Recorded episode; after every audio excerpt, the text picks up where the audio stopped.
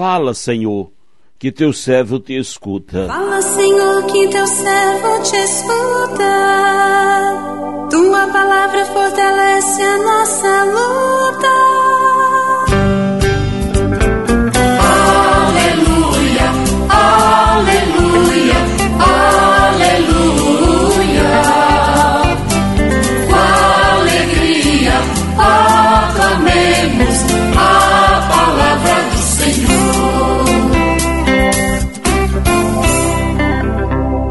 Senhor esteja convosco, Ele está no meio de nós.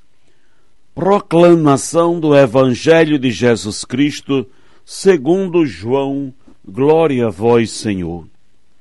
Depois que Jesus saciara os cinco mil homens, seus discípulos o viram andando sobre o mar.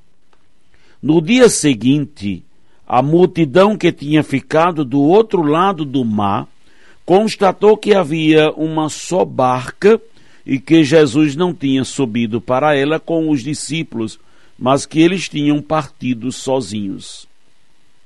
Entretanto, tinham chegado, outra, tinha, tinham chegado outras barcas de Tiberíades, perto do lugar onde tinha comido o pão depois de o Senhor ter dado graças. Quando a multidão viu que Jesus não estava ali, nem os seus discípulos subiram às barcas e foram à procura de Jesus em Cafarnaum. Quando o encontraram do outro lado do mar, perguntaram-lhe: Rabi, quando chegastes aqui? Jesus respondeu: Em verdade, em verdade eu vos digo, estáis me procurando não porque vistes sinais, mas porque comestes pão e ficastes satisfeitos. Esforçai-vos Esforçai-vos não pelo alimento que se perde, mas pelo alimento que permanece até a vida eterna e que o Filho do Homem vos dará. Pois este é quem o Pai marcou com seu selo. Então perguntaram: o que devemos fazer para realizar as obras de Deus? Jesus respondeu: a obra de Deus é que acrediteis naquele que ele enviou. Palavra da salvação. Glória a vós, Senhor. Aleluia, aleluia, aleluia. Com alegria aclamemos a palavra do Senhor. Que devemos fazer para realizar as obras de Deus? A obra de Deus é que acrediteis naquele que ele enviou. Meu irmão, minha irmã, muitos ficam esperando por sinais extraordinários do poder de Jesus para depois confiar nele. Mas nunca terão, pois os sinais da manifestação do amor de Deus que nos chegam por Jesus só acontecem pelos caminhos da fé. Quem tem fé não precisa ir, ir longe em busca de sinais de Deus, pois o seu respirar já é um sinal de Deus.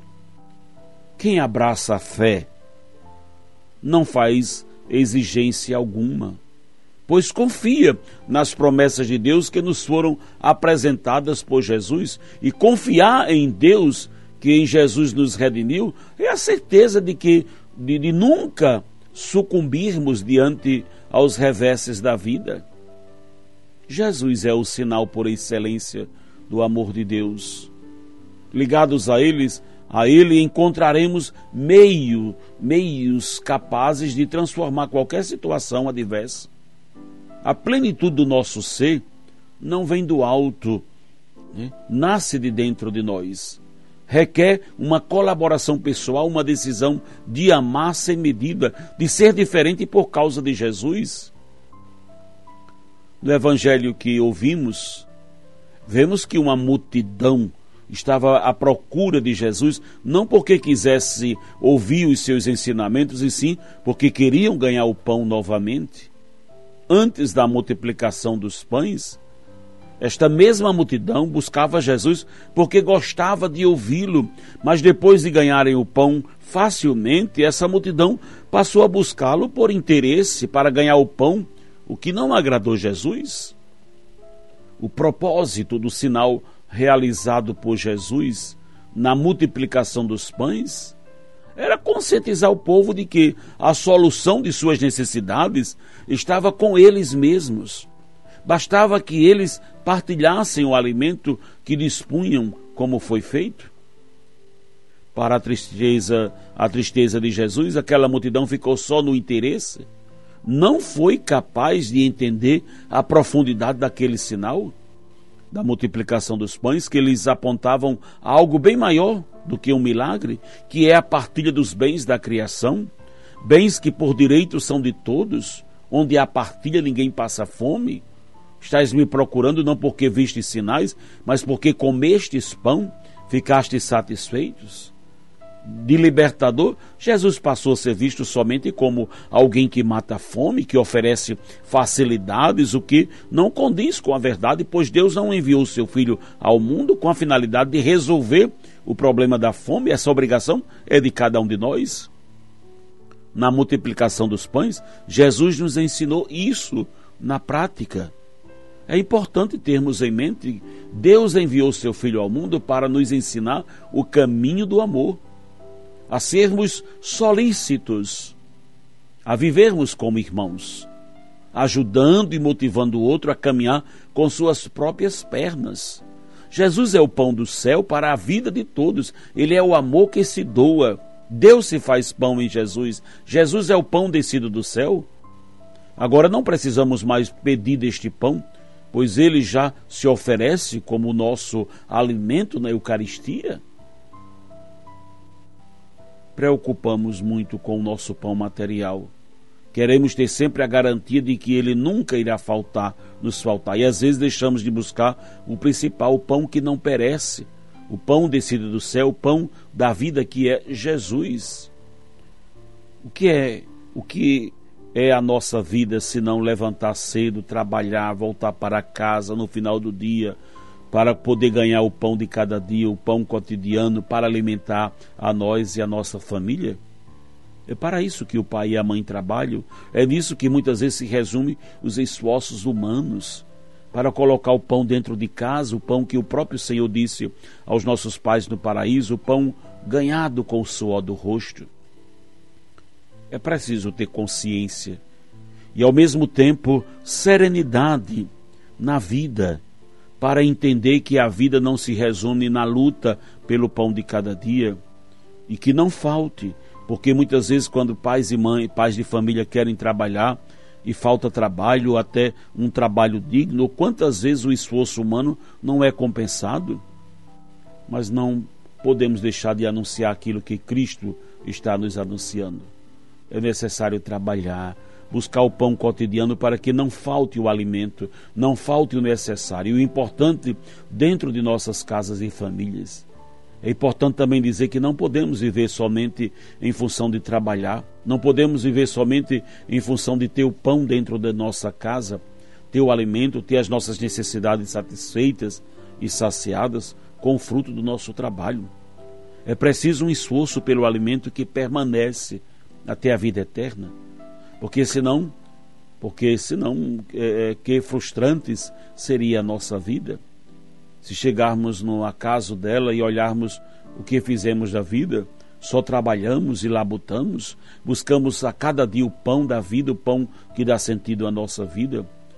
Por isso, o pai e a mãe que trabalham para colocar o pão dentro de casa Trabalhem, por favor, para alimentar os seus com o pão da vida, com o pão da vida, da palavra, com o pão que é Jesus. Alimente a sua casa de Deus. Alimente os seus filhos e a própria vida com Jesus. Palavra viva. Com Jesus, o pão vivo da palavra e na Eucaristia. Com Jesus, o pão da vida que nos dá a vida a cada dia. E isso se faz no cotidiano da vida. Isso se faz alimentando-se na hora das refeições com a palavra, isso se faz com a oração cotidiana, como se colocar eh, na presença de Deus Não permita que a família se reúna em torno da mesa somente para comer, mas que a família se reúna em torno da palavra, em torno de Jesus, que coloquemos em Jesus toda a nossa confiança e esperança. Não cansemos de nos esforçar para que Jesus seja o alimento da nossa casa, da nossa família. Esforce-se mesmo, porque o esforço é colocar força na nossa luta e só conseguiremos colocar Jesus em nossas casas se nos esforçarmos. Se você faz corpo mole, se você segue a tendência do cansaço, do desânimo, se você esmorece, se deixa de rezar, se não leva os seus para rezar, se você não traz a palavra para dentro de casa, ela vai saindo, vai perdendo espaço, vai perdendo lugar. E Jesus tem pedido lugar em nossas casas, para a televisão, ele tem perdido lugar em nossas casas para a internet, para as redes sociais. Ele tem perdido o lugar para as diversões e distrações da vida. E a nossa vida está se tornando sem sabor, sem gosto, porque não estamos nos alimentando de Jesus, do pão da palavra, do pão da vida, e não estamos alimentando os nossos. Esforce-se, não somente pelo pão cotidiano, mas para que na sua casa tenha a cada dia o pão que dá a vida, a vida eterna. Amém.